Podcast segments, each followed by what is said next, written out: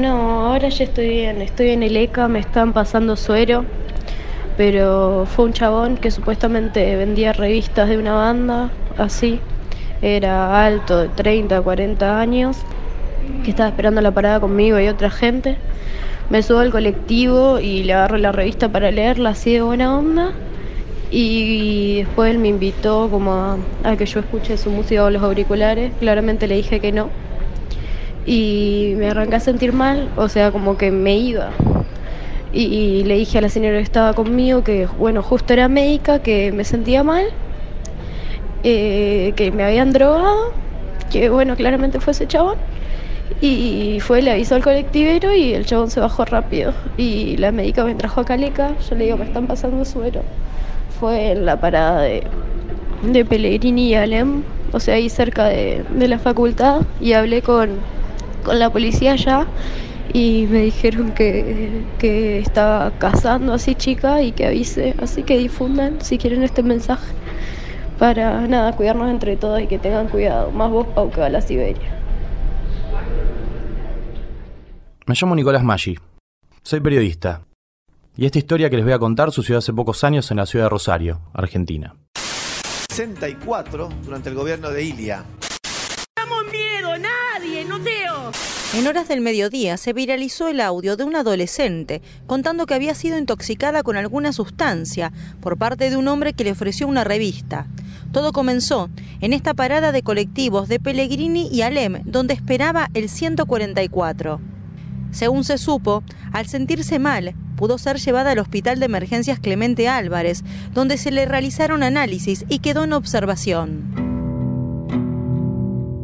Para mí todo empezó en la tarde del domingo 10 de noviembre de 2019. Como cualquier otro domingo estaba en mi casa tratando de atravesar ese vórtice depresivo que aparece cuando se empieza a hacer de noche y de repente es más real la fatídica idea de tener que comenzar una semana el otro día. Como muchos seguramente deben hacer, chequeaba sin demasiado rumbo las redes sociales. Y de repente me llamó la atención un posteo. Se mató el dios punk. Se tiró a un edificio en Entre Ríos y San Lorenzo. Decía alguien a quien no conozco, ya no recuerdo si en Twitter o Facebook. El dato me dio muchísima curiosidad, y me incitó a seguir averiguando. Yo sabía quién era el dios punk. Lo había visto ya tocando en la calle en recitales de bandas del género, y muchos años atrás le había abierto la puerta de un boliche de rock donde se grababa un programa de televisión por cable en lo que fue uno de mis primeros trabajos como asistente de producción. Y recuerdo bien que ese día, al verlo de cerca, saludarlo, me había sorprendido lo normal que parecía antes de entrar en personaje. Porque para caracterizarse el dios punk se ponía un traje negro con capucha que lo convertía en una parca algo desgarbada, oscura, pero también al mismo tiempo simpática.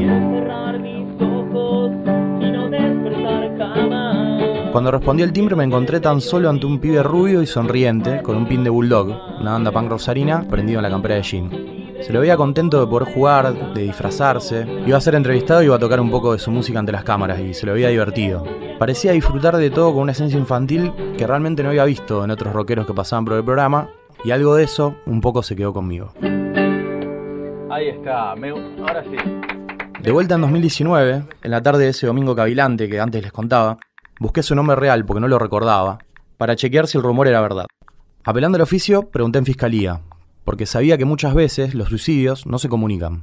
Hay una vieja regla del periodismo que dice que no deben tomar estado público para evitar el efecto réplica. Además, cuando no hay otras sospechas que hagan pensar que puede tratarse un asesinato, no hay nada que la justicia investigue. Al fin y al cabo es un acto privado, y las familias muchas veces prefieren manejarlo puertas adentro, como una suerte de tabú. El vocero de fiscalía me pidió tiempo para ver qué podía averiguar.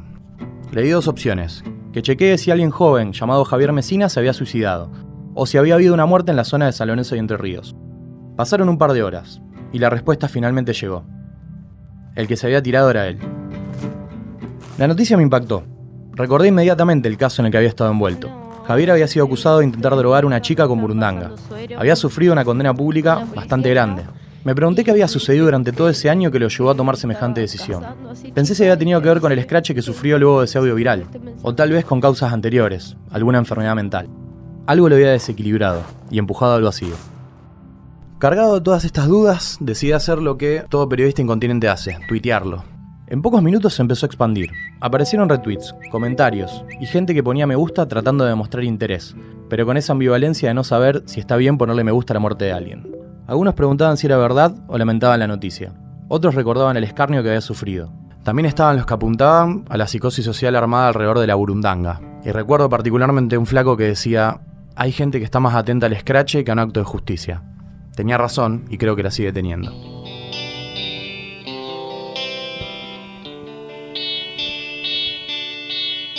Al otro día arranqué a escribir la historia sin saber si lo iba a publicar o dónde.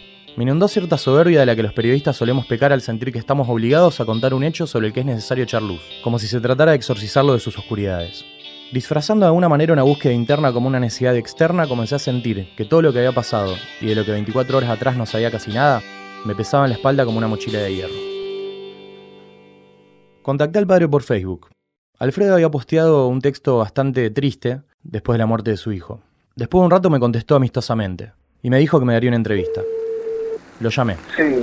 Hola, Alfredo. ¿Qué tal? Llovía y él estaba en su auto, en la puerta de su estudio jurídico, estacionado. Está claro que estoy muy desolado, muy desolado y... Hablamos casi una hora y sentí mucha empatía por este hombre cansado, dolido, que me decía que la noticia no, no terminaba de hacer carne en él, la muerte de su hijo. El relato que escuché me movilizó mucho más que antes, porque luego de que la cara de Javier saliera en todos los medios, Alfredo me contó que el músico había entrado en un agujero negro de tristeza, paranoia y desequilibrio. Era gran parte de mi vida, Javier. Eh, eh, no, pero él era él. Empecé a investigar y propuse escribir una nota para uno de los medios en los que trabajaba. Me ardían los dedos.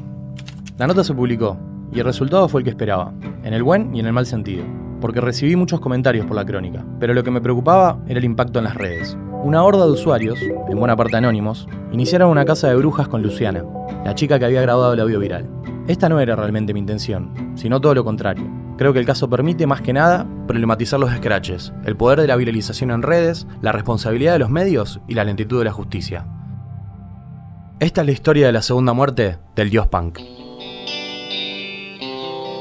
La segunda muerte del dios punk es una producción original de Nicolás Maggi. La música original es de Santiago Sietecase.